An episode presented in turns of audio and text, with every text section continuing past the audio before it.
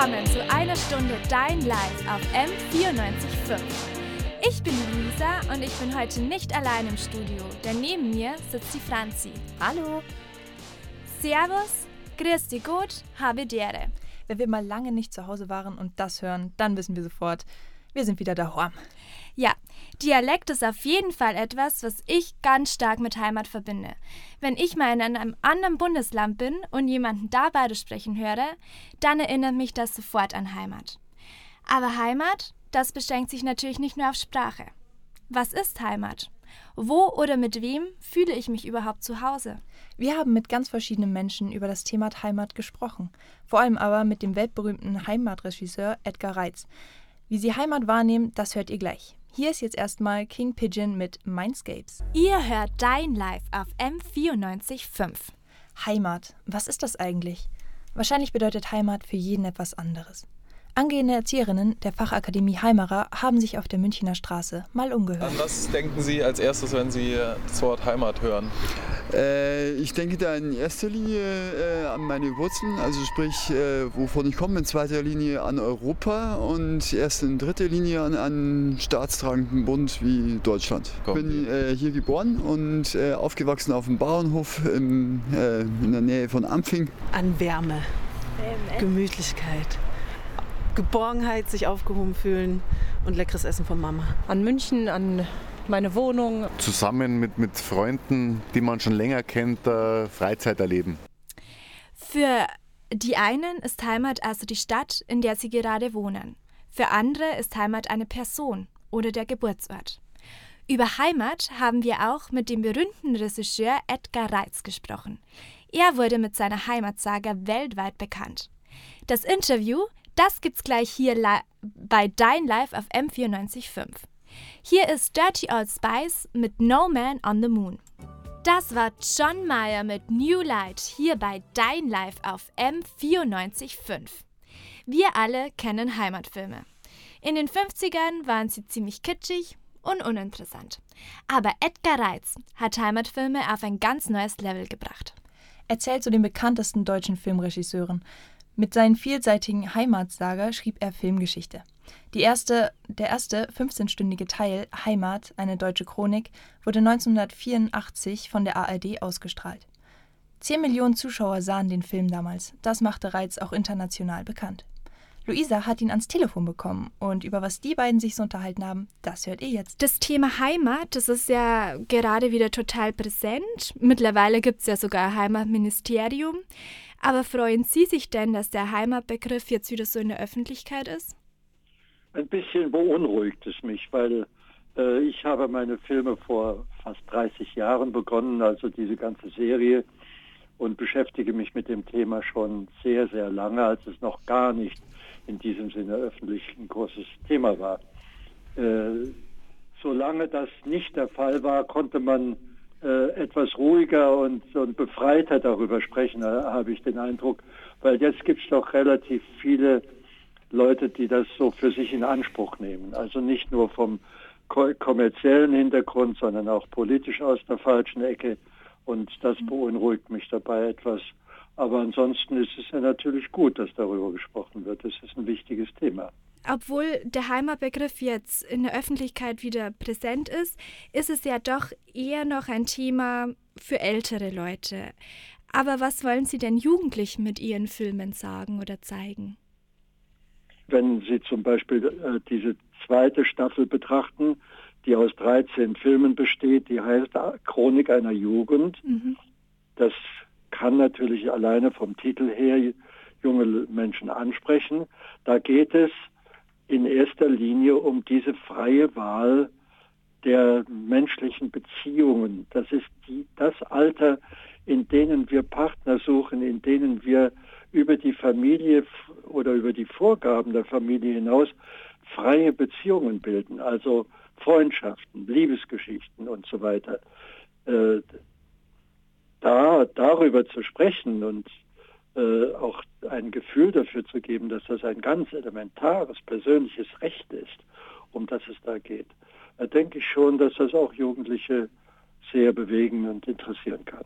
Es stehen bei Ihnen eher die Beziehungen im Fokus und weniger der Ort.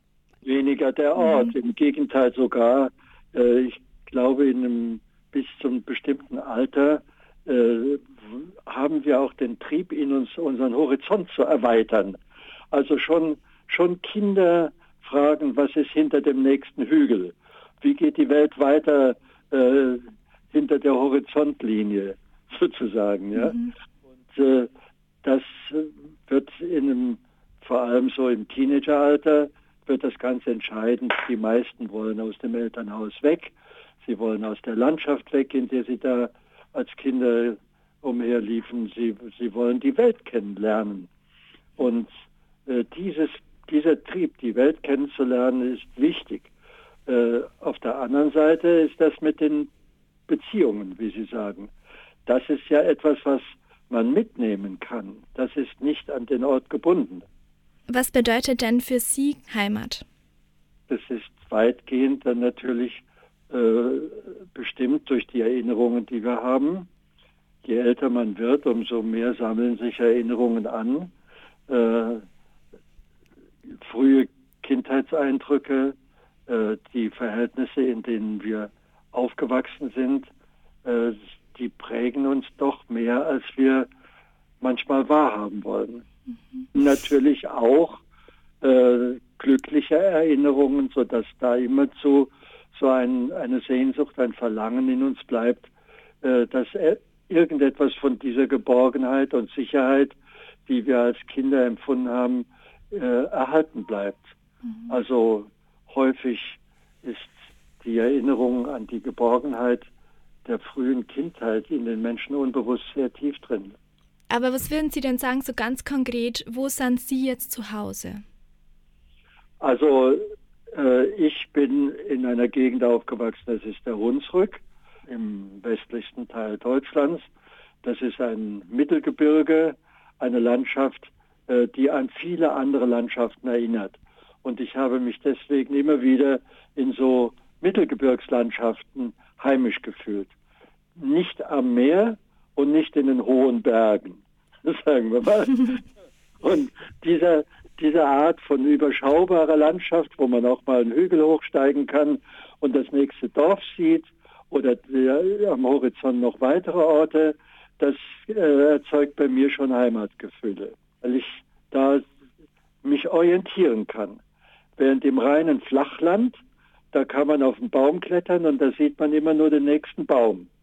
Also äh, da komme ich mir verloren vor. Und in den, in den hohen, im Hochgebirge, in, da sind mir die Täler zu dunkel und da kriege ich Beklemmungen. Also so ist man eigentlich doch von der Landschaft geprägt, in der man Kind gewesen ist. Was ist denn Ihr nächstes Projekt? Was steht denn bei Ihnen jetzt dann na so an? Das hat äh, nicht direkt mit Heimat zu tun, äh, sondern ist eine Geschichte, die spielt im, im 17. Jahrhundert, also in einer Zeit, wo keiner von uns gelebt hat, mhm. äh, aber wo ganz viele Gedanken äh, zum ersten Mal gedacht worden sind, die für uns heutige sehr wichtig sind. Also da erzähle ich eine Geschichte aus dieser Barockzeit.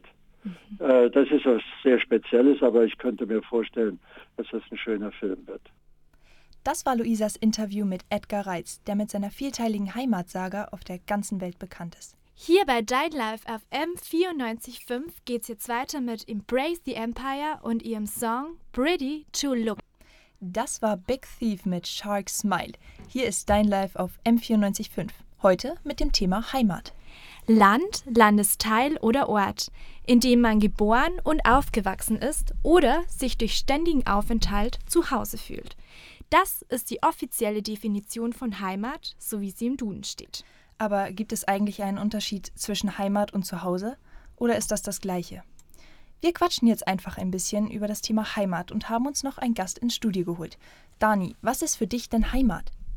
Ja, hallo erstmal. Also für mich ist Heimat auf jeden Fall ähm, weniger ein Ort, sondern vielmehr ein Gefühl. Ich finde schon, dass der Ort auf jeden Fall Einfluss auf das Gefühl nimmt, aber ich finde auch die Zeit ein sehr wichtiges eine sehr wichtige Eigenschaft, die zur Heimat gehört, denn je länger man an einem Ort zum Beispiel ist, je länger man mit bestimmten Leuten ähm, zusammen ist, desto mehr Vertrauen entwickelt man, desto mehr Sicherheit gewinnt man und auch Geborgenheit. was auf jeden Fall sehr wichtig für Heimat ist, finde ich. Mhm. Franzi, Heimat und Zuhause, siehst du da einen Unterschied oder ist das für dich das Gleiche?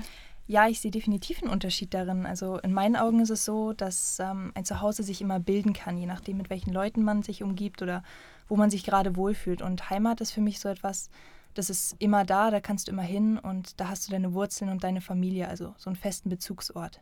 Ja, also ich muss sagen, so sehe ich das auch. Ich bin irgendwie in letzter Zeit ziemlich oft umgezogen und da habe ich halt immer wieder gemerkt, wie froh ich bin, ähm, so Heimat zu haben. Also für mich ist Heimat wirklich der Ort, wo ich aufgewachsen bin ähm, und ja, wo ich eben herkomme, weil das der Konstante ist, äh, wo ich immer wieder zurück kann. Also ich sehe es eigentlich genauso ähnlich wie du. Wobei ich auch persönlich sagen muss, ich finde, ich kann mehrere Heimaten haben. Ich habe ja auch Work and Travel in Neuseeland gemacht und dort waren wir zum Beispiel fünf Wochen auf einer Kiwiplantage und haben dort gearbeitet. Und dann ist ein Alltag dort eingekehrt. Und wir sind jeden Abend wieder in unsere Hütte zurückgekehrt und haben dort gekocht gemeinsam. Und es war für mich auch eine Art Heimat, auch wenn das komplett am anderen Ende der Welt ist, komplett weg von den Eltern, aber ich hatte meine Freunde um mich und auch ein gewohntes Umfeld, wo wir immer in den fünf Wochen zurückgekommen sind. Dani, und äh, du hast ja auch ein ganz besonderes Lied, das dich mit das für dich Heimat verkörpert, oder? Hast du mir vorher erzählt? Genau, nicht direkt, aber auf jeden Fall kenne ich eine Band, die heißt Santiano und die kommen ja aus dem Norden, aus dem hohen Norden, aus Schleswig-Holstein und die haben ein Lied geschrieben über ihre Heimat. Und die sind natürlich sehr stolz, dass sie da oben wohnen. Die verbinden mit der Heimat natürlich das Meer und auch die Schiffe und Leute, die die da oben kennen. Aber sie sagen auch, dass ähm, man auf jeden Fall bereit sein sollte, seine Heimat zu teilen, wenn ähm, es vielleicht Leute gibt, die keine Heimat haben. Und das finde ich ganz besonders an der Band. Und ja, ich freue mich, dass ich das Lied heute hier spielen darf. Und genau. Genau. Also weil der Dani so ein krasser Fan von Santiano ist, spielen wir das heute ausnahmsweise mal hier bei Dein Live auf M94.5. Und jetzt kommt extra für den Dani Santiano mit Hoch im Norden. Ihr hört Dein Live auf M94.5. Das war Finn Kliman mit Dunkelblau.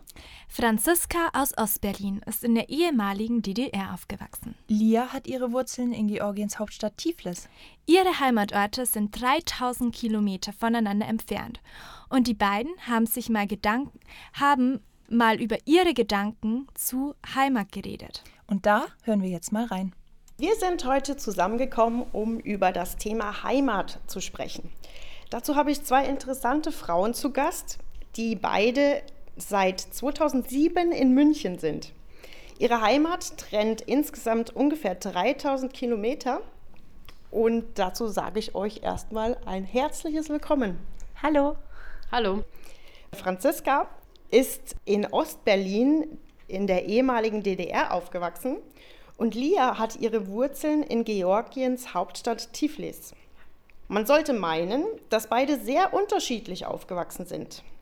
Ich finde es nun spannend zu erfahren, wie es tatsächlich war. Ich denke gerade so ein bisschen an die Schulzeit. Und wenn ich auch so an die ehemalige DDR denke, da gab es ja, glaube ich, Schuluniformen. Wie war das denn, Franzi? Genau, wir hatten ähm, keine Schuluniformen, die wir jeden Tag tragen mussten, aber zu besonderen Anlässen haben die Mädchen einen Rock getragen äh, mit einem mit einem T-Shirt und ähm, bei besonderen Anlässen wurde dann auch das blaue Pionierhalstuch rausgeholt. Wir hatten alle so schöne ähm, Schleifchen im Haar und äh, alle Pferdeschwänze wie Mädchen. Und ähm, ja, dann standen wir da zum äh, Appell auf dem Schulhof und ähm, haben der Direktorin gelauscht. Lia, findest du dich, wenn ich jetzt an Schleifchen und Halstücher denke und verschiedenen Appell, findest du dich da auch wieder in deiner Schulzeit? Ja, also gerade musste ich mich wirklich wiederfinden. Also äh, Franziska äh, äh, spricht mir aus dem Mund. Also wir haben das Gleiche. Ich habe auch äh, äh, gleiche Schleifen tragen müssen, was ich aber ganz toll fand. Mochte auch total äh, Uni diese Uniform, die wir an besonderen Tagen auch getragen haben. Also das ist Wahnsinn, dass man so viele Ähnlichkeiten doch in unterschiedlichen Ländern doch gemeinsam hatte. Gerade noch, wenn man mal bedenkt, dass ihr 3000 Kilometer voneinander entfernt wart und dennoch so viele gleiche Erfahrungen gesammelt habt.